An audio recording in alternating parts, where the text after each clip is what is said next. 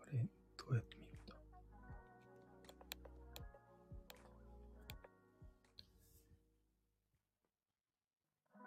あ。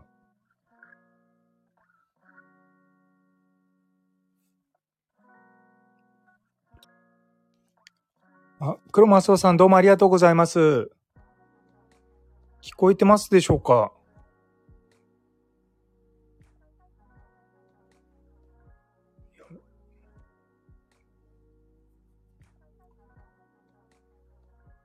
あ、ありがとうございます。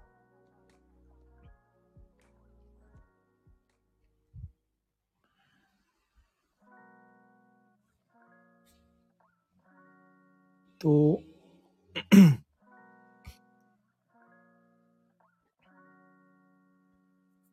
ということで少しずつ人も集まってきていよいそうなので、ちょっとずつお話しさせていただこうかなと思います。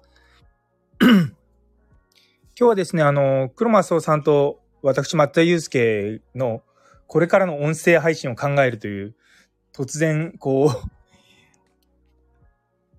ね、あの、黒松尾さんの、あ、黒松尾さん、ちょっと聞こえていないです。モデレーターに、そうなんですよ。黒松尾さんが聞こえていらっしゃらない。これどうやったらモデュレーターにすればいいんだろうもしもし。あ、もしもし。あ、どうも。ありがとうございます。聞こえますあ、聞こえます。聞こえます。あ、よかったです。よかったです。ちょっとすいません。なんかずっと聞こえてなかったみたいで、申し訳ないです。どうもありがとうございます。今日はでもコラボ配信していただいてありがとうございます。いやいやこちらこそですよ。いやよろしくお願いします。よろしくお願いいたします。えっ、ー、と、どうしましょう どうしましょうって言い方変なんですけども、私も実はコラボ配信とか実は初めてで、はい、あそうなん今までずっとこう一人で話してるのに慣れているので、はいはいはいはい。なんでじゃあ、あの、僭越ながら少しリードしましょうか。はい、あじゃあお願いしてもいいですか。はい。いいですよ、いいですよ。はい。はい。ということで、えっと、松田さん、まあ、おさるぼんさんって僕は呼んでるんですそうですね。おさるぼんでも全然構わないです。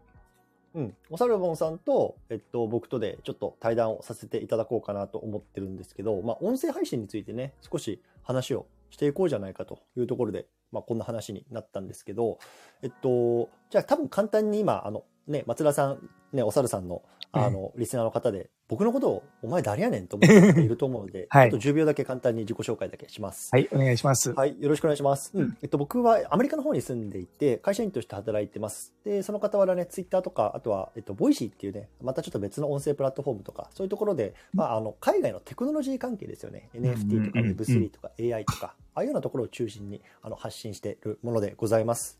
よろしくお願いします。どうもありがとうございます。じゃあ、あの、うん、続きまして、私の方の自己紹介もさせていただこうと思います。えっと、はい、私は松田祐介と申しまして、えっと、日本で、えっと、麻酔科医をやってます。で、ちょっと前までカナダに実は住んでいたのもあるので、、あ、そうなんですね、そうなんですよ、実は。それ初 耳だ。初耳かもしれない。そう、そうなん ですよ。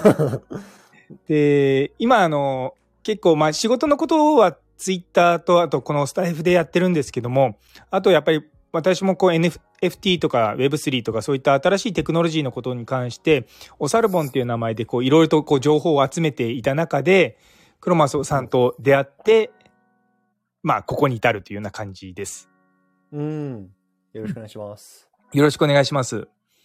えおさるさん、はい、カナダにいたんですかそうなんですよ。それはえっといわゆる研修みたいな形えっ、と、まあ、向こうで仕事をしてたので、2017年から2020年ぐらいまで。へえ、あ、そうですか。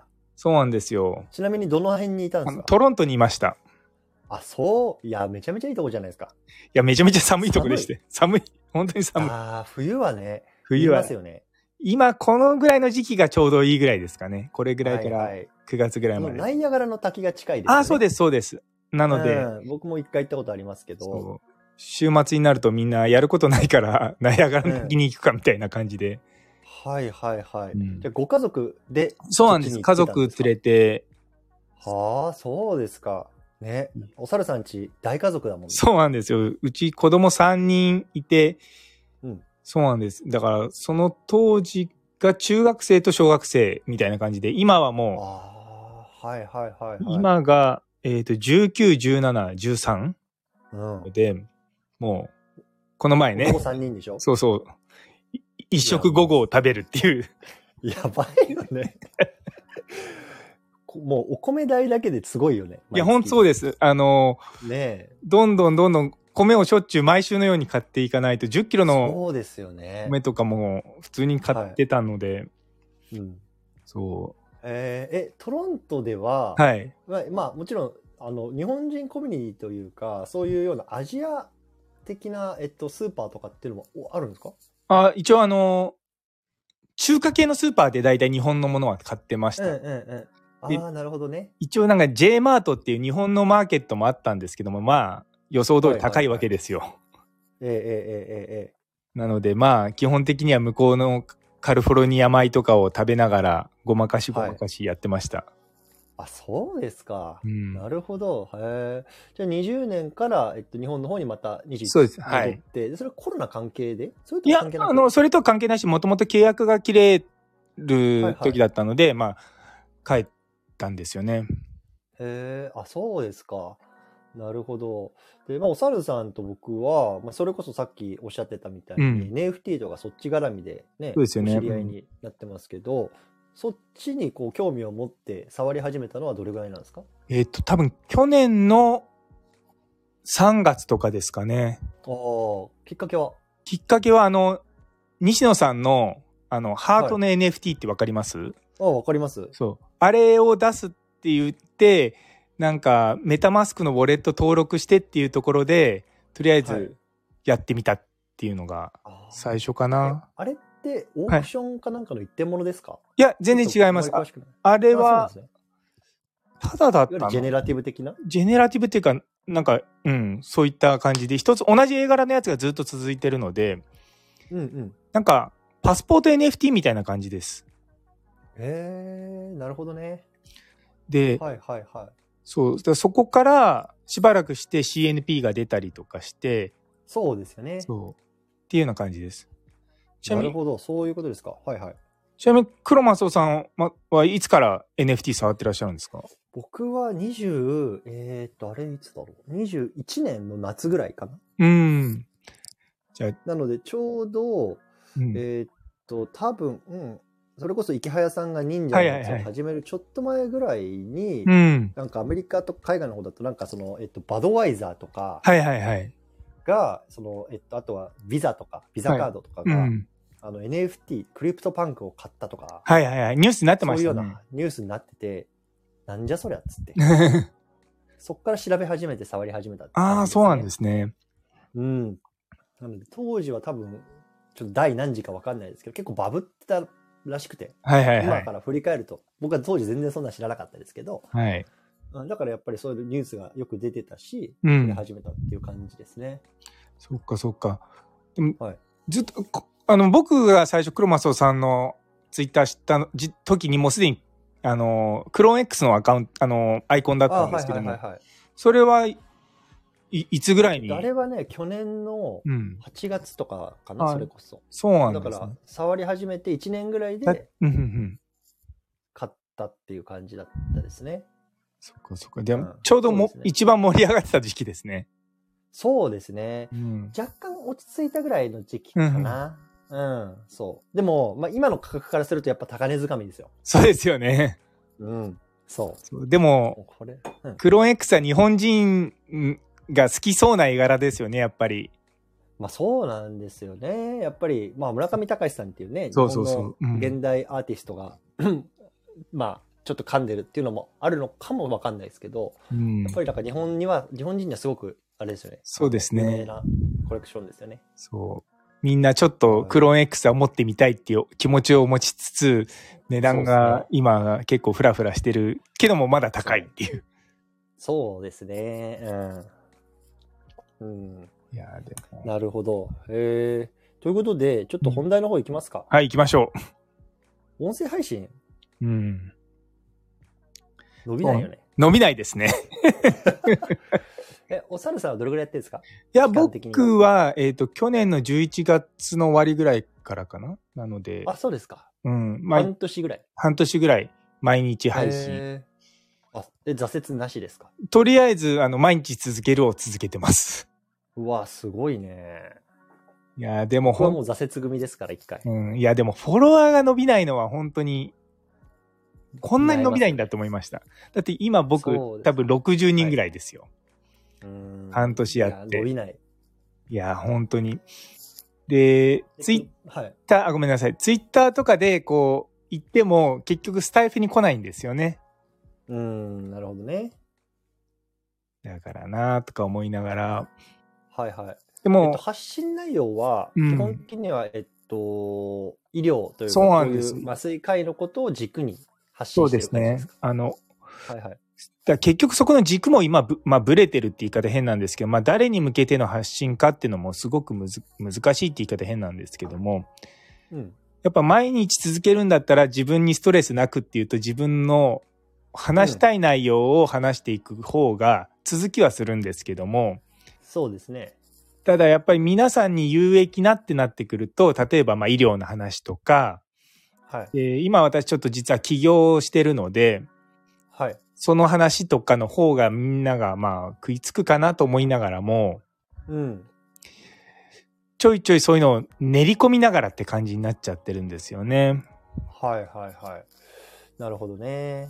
あの、やっぱ音声ってすごく、うーん、バズらないし、うん伸びるのが難しい SNS メディアだと思うんですよね。それは僕もやっぱりやってて感じるんですよ。うん、なので、その音声をそもそもやる目的は何なのかっていうところに立ち返って、はいはいはい。あの、こう、軸を作っていくといいのかなって思ってそうでますすね。。うん。うんで、まあ、僕の場合は、 えっと、どっちかっていうと、音声は、まあ、えっと、サプリメントというか、はいはいサブうん。で、うん、あの、自分の例えばツイッターであるとか、はい。あえっと、それこそなんだろうな、えっと、まあ、メルマガとか、そういうところの自分の発信を少し声でサポートするうん、うん、うん、うん。みたいな感じで使ってるんですね。はい。うん、で、例えばお猿さんって、うんその音声配信の目的とか、自分の発信でこうなりたいみたいなところってなんかあるんですか、えっと、今考えてるのは、やっぱこう、まあ、いろんな人にじ素の自分を知ってもらいたいっていうのはありますね。あごめんなさい。っていうのは結構まあツイッターとかの発信とかもまあ医療のことになってくるとまあ硬いイメージがついちゃうじゃないですか。はい。まあ別に自分自身がそんなに硬くないわけじゃない、 うんなんなんてちょっと中途半端なのかもしれないんですけども、なんていうのかな、こう、いろんなこと考えながら言葉を選んで発信はしてるんですけども、まうんうあんちょいちょい炎上するわけですよ。 はいはいはいはい。で、まあそういった中で、まあ人となりと、その僕が決してこう、なんか自分がか金持ちになってやろうとかそういったつもりでやってるわけじゃないっていうのを伝えるには、まあ音声とかの方が人柄わかりやすいんじゃないかなと思う。ああ、でなるほどねそうなんですよね。それはありますよね。うん。はいはいはい。えっと、今、アカウント2つあるじゃないですか。そうなんですよ。お猿さんって。はいはいはいで、えっと、ツイッターの運用とかは、お猿ぼんと松田祐介と、どっちが多い基本ですか的には松田祐介のその表っていういうふうに言ってる、はいはいはいそっちの方を、まあちょいちょいやってはいます。なるほど。じゃあ、それがいわゆるこういう医療関係のそうですね。発信がはい。うん。で、それを、まあ、えっと、サポートする形で音声の方で。そうです。い。はい。なるほどね。ってことは、まあ、発信軸がいわゆる医療とかそっち系そうです。はい。ですか。ああ、でもそれだと割といそうですけどね。興味ある人って。そうなんですよ。ただ、ま、やっぱりこう、音声で、まあ、聞こうっていう人がまだ少ないのかなっていう感じはするんあですよ。あ。あの、そのおさるさんのリスナー対象者、ターゲットって、はい。えっと、同じ同業者なんですか例えばそうなんですねそういう医療関係者、そうもしくは患者さんの方なんですかそうそう。だからそこが難しくて、多分、まあ、大衆に行くんだったらば、まあ、もちろん一般の患者さんなんですけども、僕が多分届けたいのは、多分医療者なんですよ。うん、はいはいはい。なので、結構狭いので、まあ、そう思えばフォロワーが少ないのは全然し、まあ、ね、仕方がないって言い方変ですけども。うん、そうですよね。そうだから届けたい人が少ないそもそも少ない中でまあ、はツイッターも3000とかは、はいはいまあそれはもちろん1万とか言ってる人はいますけれども、うんこう調べてみると3000は比較的その医療業界では多い方なのでうん、確かにね。そう。だからまあ、こんなもんなのかなと思って、そっちは細々と伸ばしていこうっていうのはありますし、確かに。あんまりこうバズらせてどうのこうのっていう気持ちも自分自身してはいないので、はいはいはいはい。ただ、あの、自分の専門が実はあの、に妊婦さんの麻酔なんですね。うん。はいはいはい。で、多分、アメリカとかだともう無痛分娩とか当たり前にあるじゃないですか。はい。なんで、そういったところのそのギャップみたいなところを少し、まあ、情報を発信しつつ、ってなると、でもそっちの情報はいわゆる一般層になるんですよね。なるほどね。おーえ、えっと、いわゆるこの出産時の麻酔ってことですかそうです、そうです。はい。ああ、じゃあ、いわゆる無痛分娩とか、例えばはい帝王切開するときの麻酔とか、そうですい感じ。ああ、なるほど。あんまり日本だと、あれですよね、無痛分娩ってないですよねそうですね。最近増えてはきてるんですけども、はいはいはい。あのーそんなにまだないです。それって、 はい。なんでなんですか逆にその、ね、多分体にはおい。猿さんおられたからわかると思うんですけど、ううちもそうですし、はいやっぱ無痛でみんな産むんですよ、こっち。そうですよね。それがデフォルトっていうか、うんなんでそんな痛い思いしなきゃいけない、もちろん痛いらしいですけどね。 そうそう無痛分娩言ってそもうそうそう。いや、でもそれなりに痛いんですよ。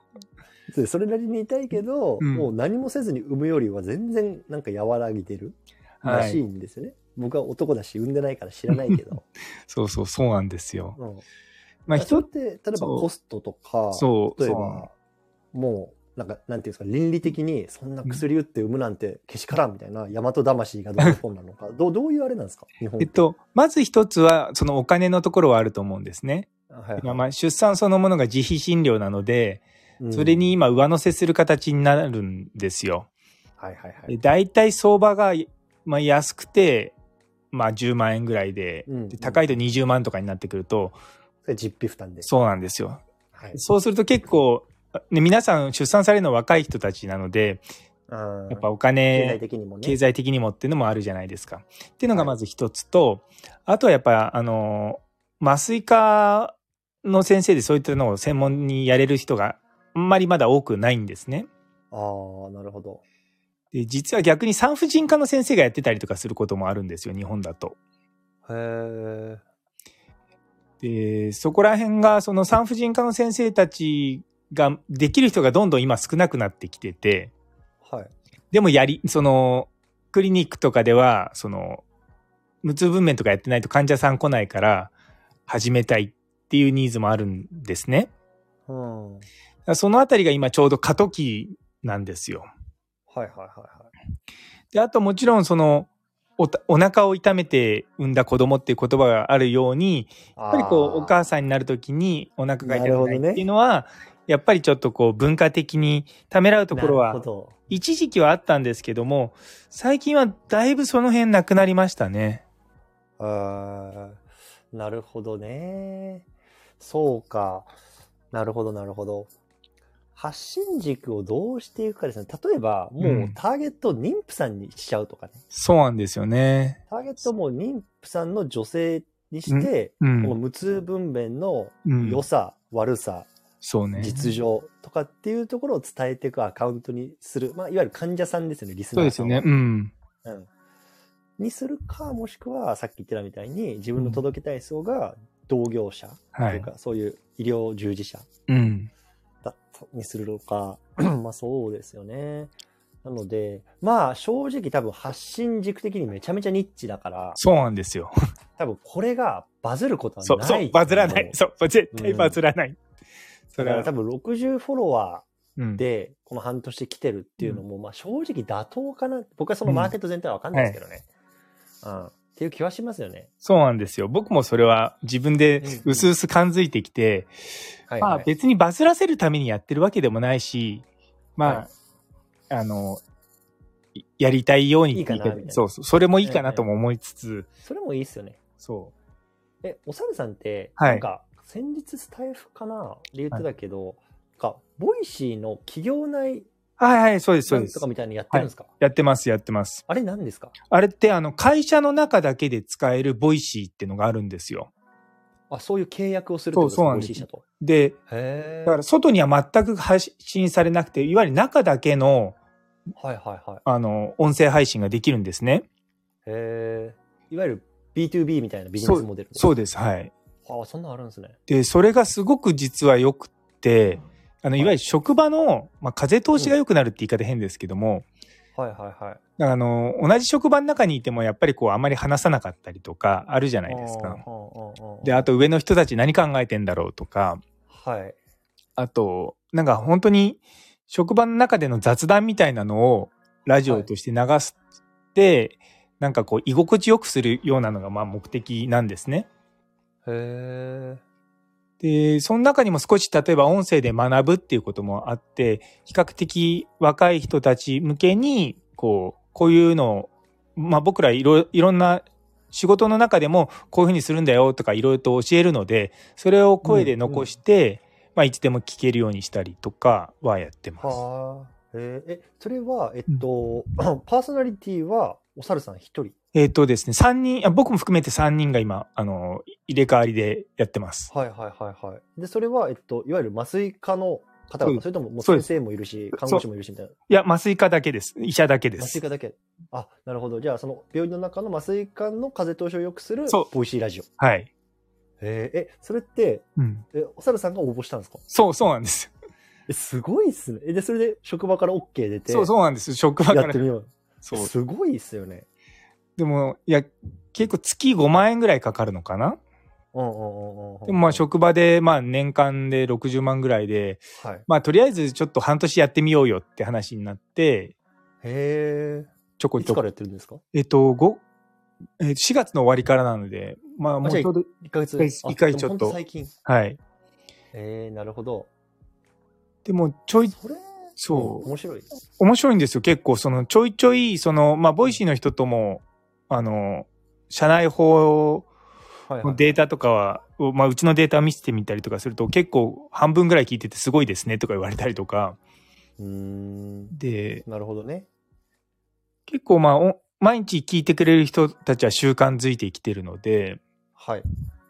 そうそういったことを今そうですか。面白いですね。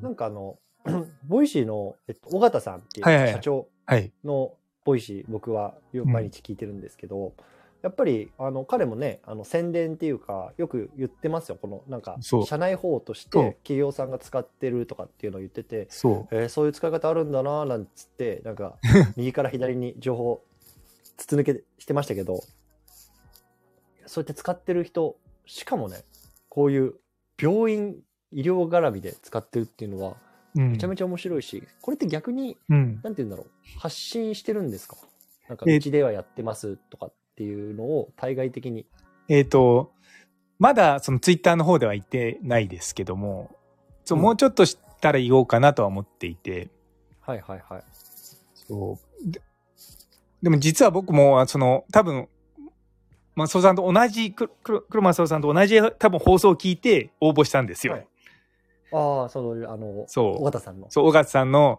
恋の社内法っていうのがあるんだ。え、何それと思って、はいはいはいその日に応募したら、すぐ返事が来て、すぐミーティングして、えー、で、資料揃えて職場にこう提案したら、あ、じゃあやろうかってなって、ななるほどねそうまあ、あれですよね、多分ボイシー社としてもさ、 あのまあ、いわゆるスタートアップじゃないですか。はいはいはい。だから多分収益的にはそんなに回ってないはずなんですよ。多分ベンチャーキャピタルからの,、そうですよね。のうん、資金提供で今回してる状態なんで、うんだからそうやって、いわゆるそのすぐにでもお金になるような案件来たら、多分飛びつきますよね。そうなんですよ。へえ面白いですね。いやーやってみて結構、あ、これもっといろんなとこでやればいいのにっていうのは個人的には思いました。はいはい。えどういうプログラムなんですか例えば週に1回1時間話してるとか、毎日10分とか、どういうような、えっと、うちは毎日10分です。毎日10分で3人で回して。 3人で回して。へえ。それはなんか今日あったこととか、が雑談そうですね。とか雑談とか、あと、僕らあの当直とかや、あの夜はい、病院泊まってご飯食べたりとかするときに、いつも出前を頼むお店があるんですけども、、そこのメニュューをいかにこう、アレンジするかみたいな話をしたりとなるか、ほどね。すごいこう、なんていう、内輪で盛り上がれるネはいタ。はいはいはいはい。だだかかららこうちそ、はネタだよね。そうそうなんでやっすぱより。そういう社内法なので。うん。やっぱりまあ、えー面白いですそねう、それはなかなか良かったなと思って。はいはいはいはい。なるほどね。まあ、ボイシー社としてもね、多分そういうお猿さんとか中でそういう社内法やってる人のはい。ユーザーの声みたいな、多分うん拡散してほしいはずですよね。そうですよね。もっとね。だっそてうこ。れやってる人僕知らなかったですよお 猿さんそうですよね知らないですよ、お猿さん以そう外に。普社内法やっ通てる普人通やらないでなんか結構大きな企業はやってたりとかするらしいんですけどもはい。そうでもそれをあえて外には言わないんですよねうーん、なるほどね。へえ、なるほど。ちょっと30分ぐらい経ってきてるんですけど、コメントが来てるので、はいちょっとそれを読み上げて、これを魚に少しお話ししましょうか。じゃあ、お猿さんどうぞ。はいちょっとえーと読んでみてください。ゴスペルさんから、えっと私はカナダでの出産で麻酔科の先生にお世話になりました本当にめちゃくちゃ良い良いお産出産で今でも先生に感謝してますって無痛分娩はすごく注目されてるから議論を巻き起こすようなような内容であればバズも可能だと思いますありがとうございますなるほど。そうなんです実際にじゃあカナダでそうなんです出産されたご自身の体験談って感じですね。ですね。ありがとうございます。ここういうの本当、励みになるんですよ。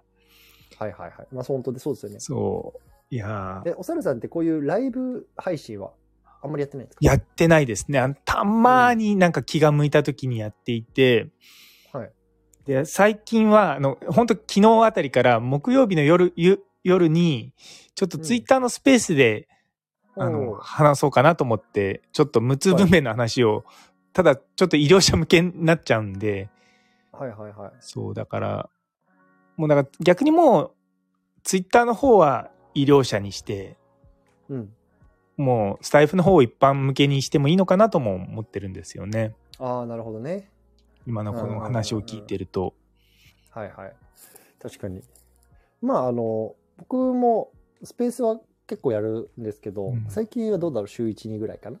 うんで。すけど、まあ、一時期毎日とかやってた時もあって、あのやっぱライブはいいかなと思ってますっていうのはやっぱりこうやって例えばゴスペルさんみたいにうんその場でねコメントくださる方とコミュニケーションが取れるわけじゃないですか、そうですよでね。これはやっぱ録音配信にはないことなんですよね、うんうんうんうん。うん、ライブでできるはい。やり取りできるでこのなんていうんですかインタラクティブ相互のやり取りっていうのは非常にいいそうですよねで。すよね、うん、そういった意味でもねお猿さんの人となりわかるし、うんうんうん。声だし答えてくれるっていうとこそろうかそうかのなんかね信頼感みたいなのもありますし、そうですね。なんこかれいい、ですよねそう。だからやっぱりこう、質問からに答えるっていう形が多分僕もやっぱり話しやすいし、はいはい、ね、本当にね、聞きたいことを聞いてくれると思うので、はい、まあ確かにそう思うとライブ配信をもうちょっと定期的にやってってもいいのかなとも思いますね。うん例えばお猿さんの配信に毎回いいねくれる人とか、はい。リプくれる人とか、いそれこそ例えばツイッター上で拡散したりとか、コメントくれる方っ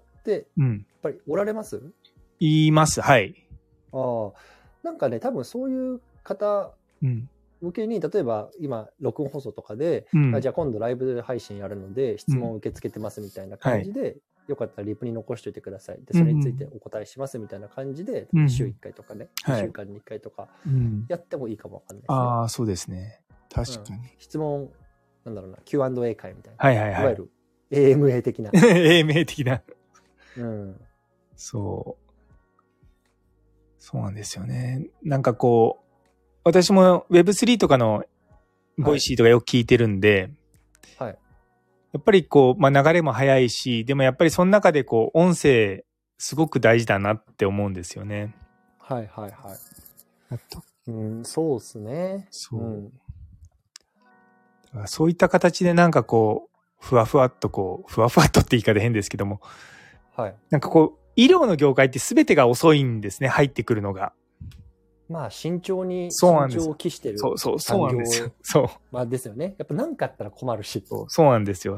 だからやっぱり SNS とかも、まあ名前出してやってる人もようやく最近増えてきたので、ああで、海外、そのカナダとかアメリカとかだと、医者が SNS やとか Twitter やるときは、実名でやるっていうのが、うんうんまあ、プロフェッショナルとして当然だっていう風潮なんですね。うんうんうんうんうんうんだから日本でこう匿名とかでや、匿名だけども医者ですっていうのは良くないっていうのが、うん。まあ一般的な考え方なんですよね。うんうんうんうん。で、私も結局ツイッターとかを、まあ、本格的にやりだしたのが、そのカナダいた頃なので、うんうん。なんかもうそういうもんだと思ってやってて、日本に戻ってきたら結構みんな実名じゃなくて、実名でやってると逆に匿名の人たちが叩かれるっていうのが、うんそうなんですよ。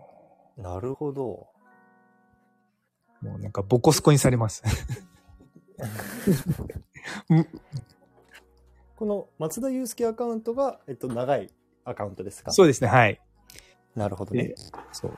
で、おさるぼんは、あの、ちょっと前に、あの、そう、Web3 で1年ぐらいやってて、2000ぐらいまでフォロワー増えたら、赤番、なぜか赤番されて、あれ、まだ、もあうれ永久永久凍結、永久凍結でもう何わかんない回ですかメールしてもダメだし、うんあもうしょうがないなって言って新しいアカウントを作ったっていう経やっ緯てで。ますしたよね。そうなんですよ、もうあれ。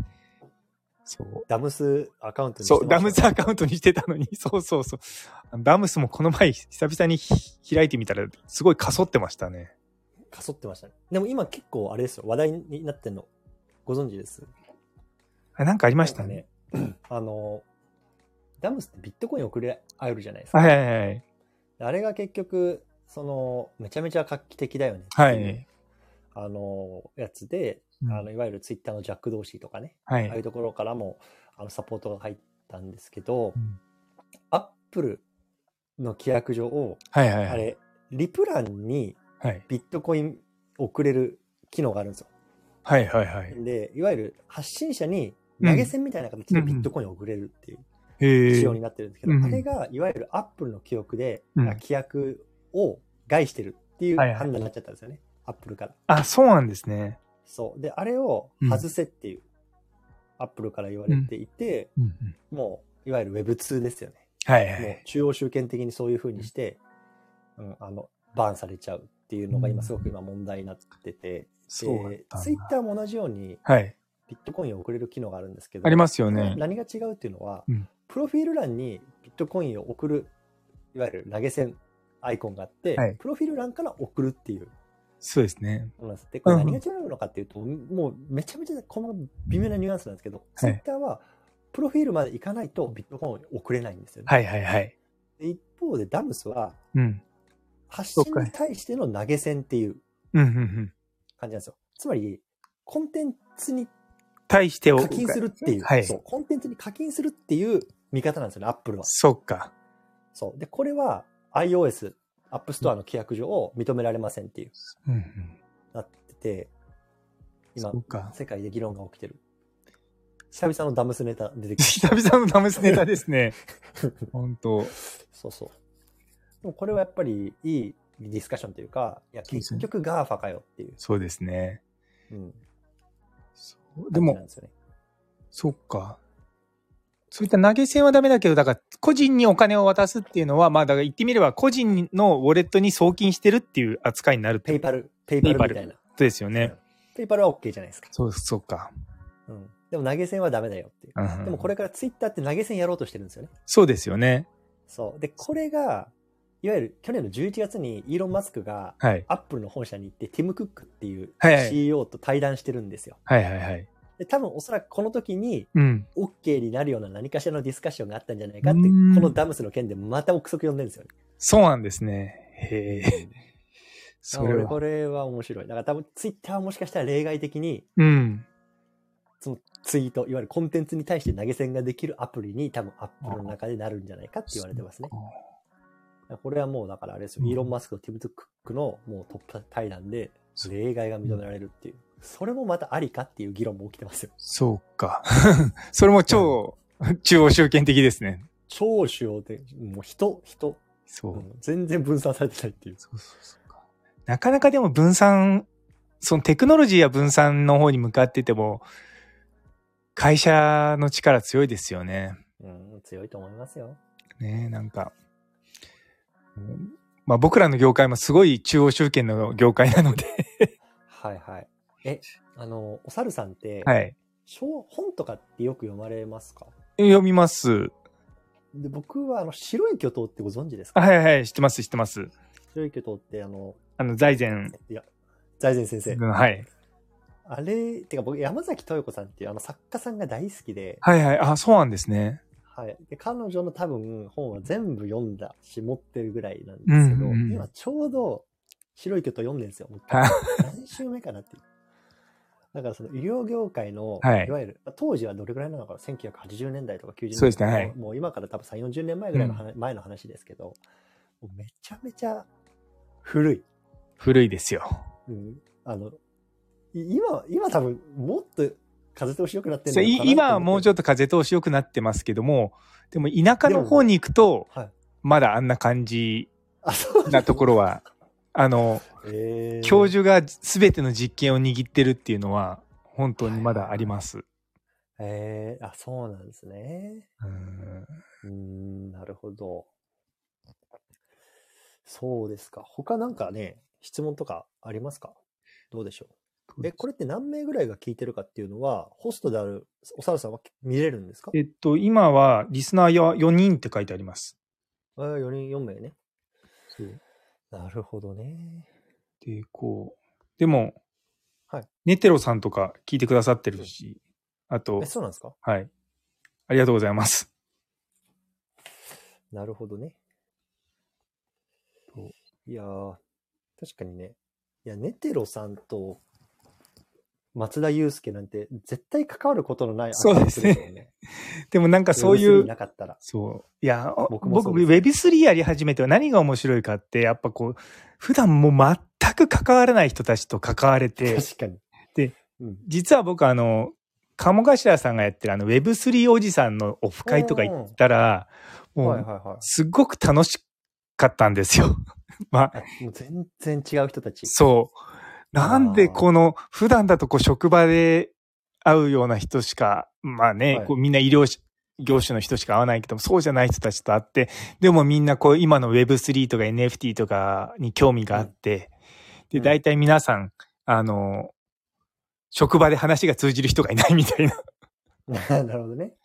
変わり者が集まそっうて。代わりのもんだからそういうのがやっぱりすごく楽しくてはい。やうっぱりいややってよかったなと思います自分自ー身ん、そうですよね。うんだから絶対僕らもつながることないし。そうなんでですよす。うん、そういいですよね。そう点ではねうんなんですかね多分今こうまだ黎明期っていうかこう、まあ、すごく流行ってるわけじゃないからこそ、みんなでこう楽しく盛り上がれるところっていうのがあると思うので確かに。確かに確かに。なるほどね。そいやうなんかあの、昨日、えっと、ツツイートしたんだっけな。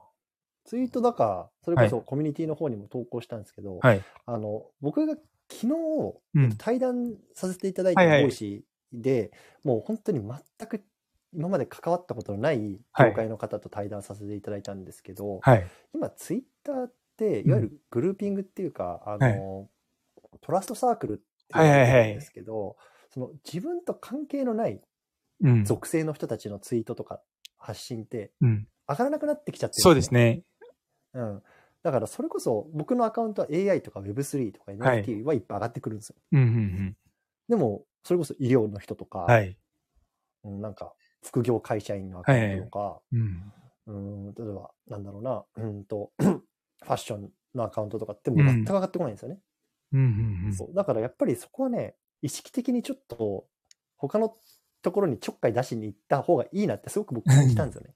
そうですよやっぱりね楽しいしね。ううんんやっぱ先入観が正直ありました。うんそういう方々って、はいなんだろうな、えっと、いわゆる会社員、副業、はインい。フルエンサーの方と対談させてもらったんですけど、なんだろうな、えーっと、すごいガチガチの、なうんんか、うんなんか褒め合う、はいちはょっいと。慣れ合いの文化みたいな、うん。なんかそんなイメージがあったんですけど、まあわ、もちろん僕、そんな深く、はい。そこのコミュニティにも入ってないから分かんないけど、うん。でも話したらすごく楽しかったしね。そうですよやっぱね。り、うん、先入観持って何もしないっていうのは結構もったいないなって思いましうた。ん。うん。そう。いや、本当になんか、最近のツイッターがか偏るなと思って、僕も見てはいては。あい、のえ、、松田祐介アカウントは、はいどう、どういう、まあ、基本あれなんいです医療のものがひたすら流れてきます。ああ、やっぱり。でも、ちょっとその、あの僕のそのお、おさるぼんアカウントがバンされてた時に、何人かこう、 Web3 の人をフォローしたりと か、あの、フォローされたりとかがあったので、たまにちょろっちょろっと流れてくるんですけども、基本的はにい Web3 系は、あの、おさるぼんアカウントで見てます。あ、なるほどね。はいはいはいはい。あ、久美子さんなんですね。いやいやこれはゴスペルさんわかわるかからない。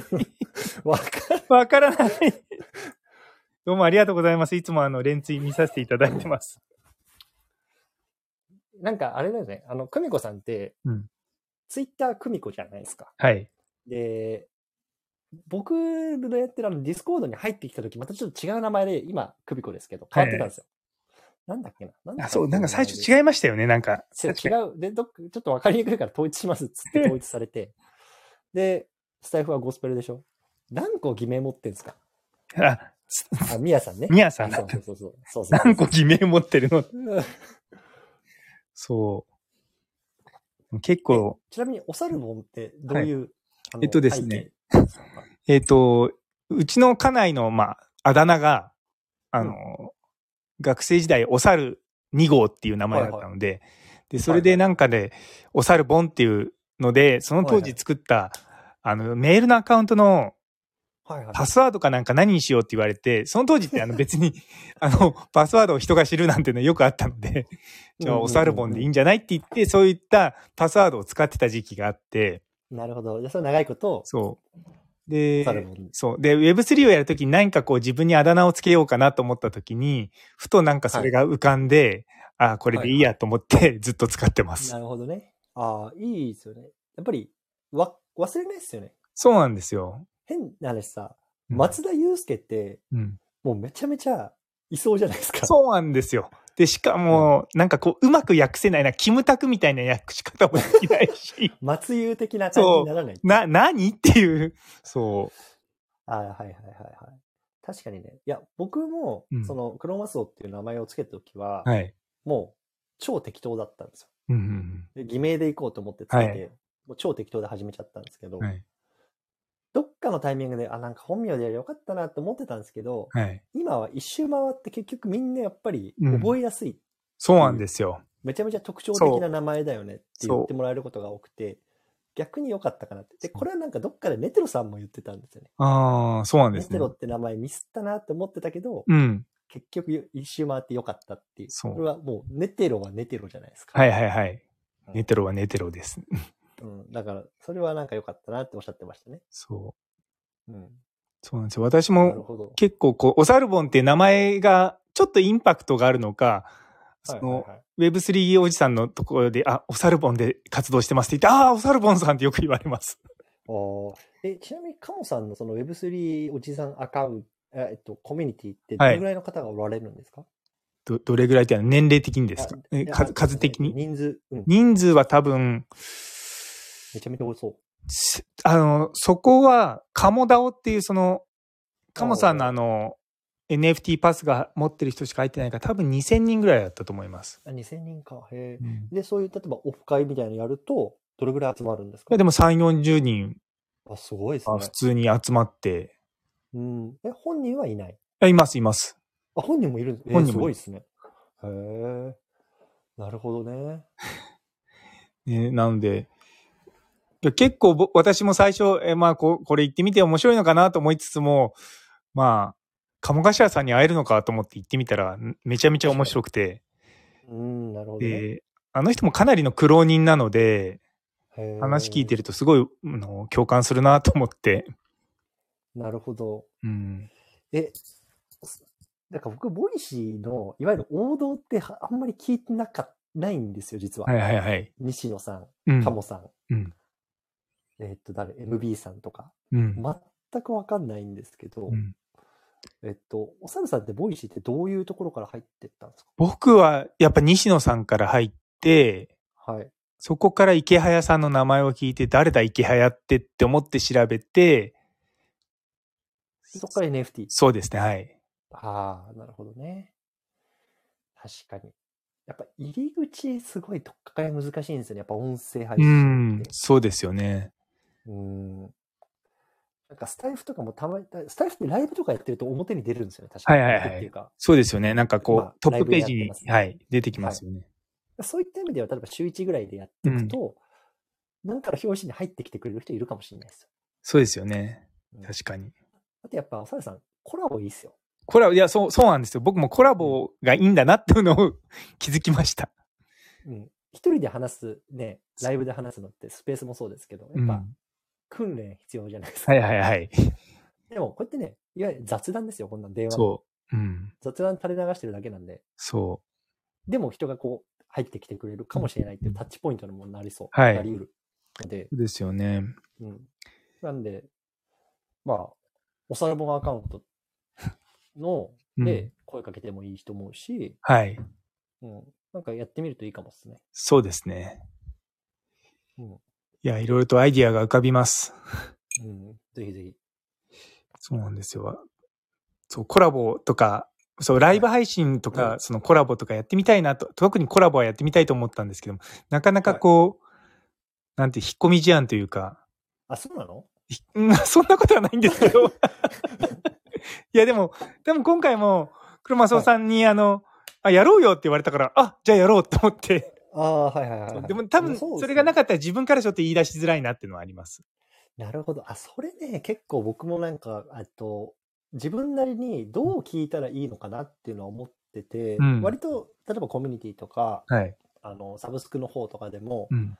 お気軽に声かけてくださいねとは言うんですけど、はいぶっちゃけ誰も声かけてこないんです よ。であれってどうどうやったら声かけやすいですかって逆に聞きたいですね。うん。なんか、はい。と僕、あの時はボイチャを聞いてて、はいはいはい。で、少しコメント打ってる時に、やっぱ声かけていただいたので、はい。あ、やろうって思ったんですよね。なんでだろああ、なるほど。じゃあ、例えばこっちからご指名とかでう。 うん。やりませんか的な感じになると、うんやっぱ向こう、受け手としても、なんか、あ、じゃあやりたいなってそうですね。動きやすいって感じでうすかね。ん。なるほどね。そうなんです。そっか、確かに。そう、そ、そこね、なんかすごく、すごいのが、あの、キャラダオのブソンさんってわかります、わかりますそう、ブソンさんがそういうキャラなんですよ。あ、簡単に気軽に声をそうかけられるキャラ。うん、そう。だから僕も実はあの、ブソンさんのボイシーで、ブソンさんと一回対談したことがあるんですね。へえ、はい。で、そのキャラダオがまだ1000人もいなかったような時にはい。いて、あの、コミュニティのメンバーと対談したいんで、やりましょうって言われて、おさるさんさんやりましょうよって言われたから、あ、はいって言って。なるほど。そうだ、結構、なんだろう、こう、声をかけられると、あ、みんなやるんだなって思うと、うーん、なるほどね。うん。あの、ブソンさんって、うんあの、イントネーションがすっごい、なんて言うんだろうな、あの、親近感を際立たせますよね。そうなんですよ。うーん、なんか、朴突な感じがしますよね。確かに。うん、なんかよく言われるのか、うん。多分今でも思ってる方多いと思うし、うん。特に数ヶ月前までよく言われてたのがう、ん多分めちゃめちゃ怖いキャラだと思われてたんですよね。ああ。それこそ、あーそのクローン X っていう、あの、そうか、うツイッターん。のアイコンというか、うんそのクローン X を持ってる人たちが、はいはいはい結構やっぱりこの界隈で怖い人とか、うん。なんかすげえトゲある系の発言をする人が多分多くて、うん。ちょっと近寄りがたい。しかもなんか海外からうん。もうロボットのように、ただただ有益な配信にしかしてこないアカウントだったから、 はいはいはい。結構そういうイメージが多分ついてて、うん。でも実際会うと、いや、全然キャラちゃいますやん、みたいな感じになるんです よ。そう。で、いや、それは多分数ヶ月前かな。はいに。あの、 ロマコさんってわかりますあ、ロマンコさんわかります。野々尻ロマコさん。はい。野々尻ロマコさんと対談した時にもちょっとそれゲロったんです よ。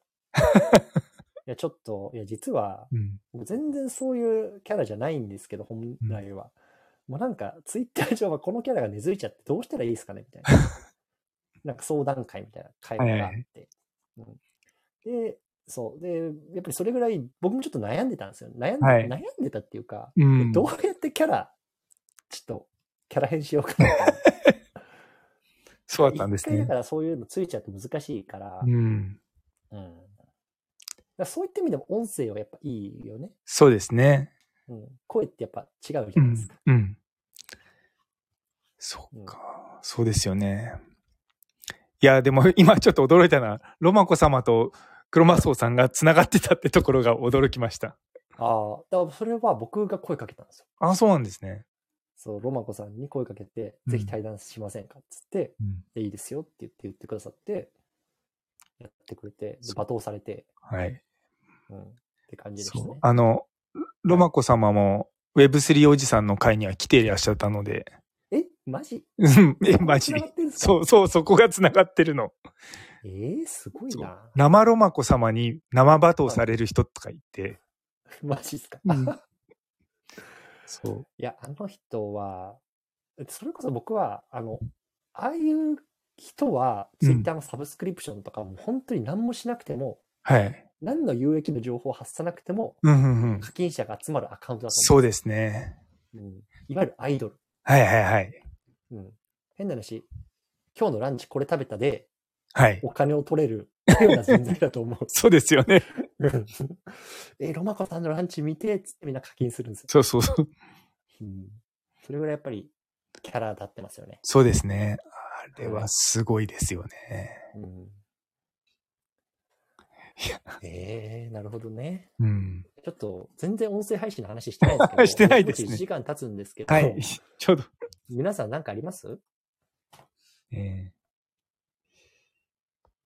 いやでも、はいそう。やっぱりこう、対談すると、 いろいろと引き出されますね。ああ、そうですよね。多分、一人で1時間はなかなか喋りのは大変だなと思うし、確かに。うん。で、逆に、あの、聞く、聞くときも、1時間話聞くのって大変なんですけども、対談だと1時間ぐらいって普通にこう、さらっと聞けちゃうじゃないですかそうですよね。はいはいはい。なんでそこはやっぱりこううん対談の凄さだなと思うんですよね。確かに。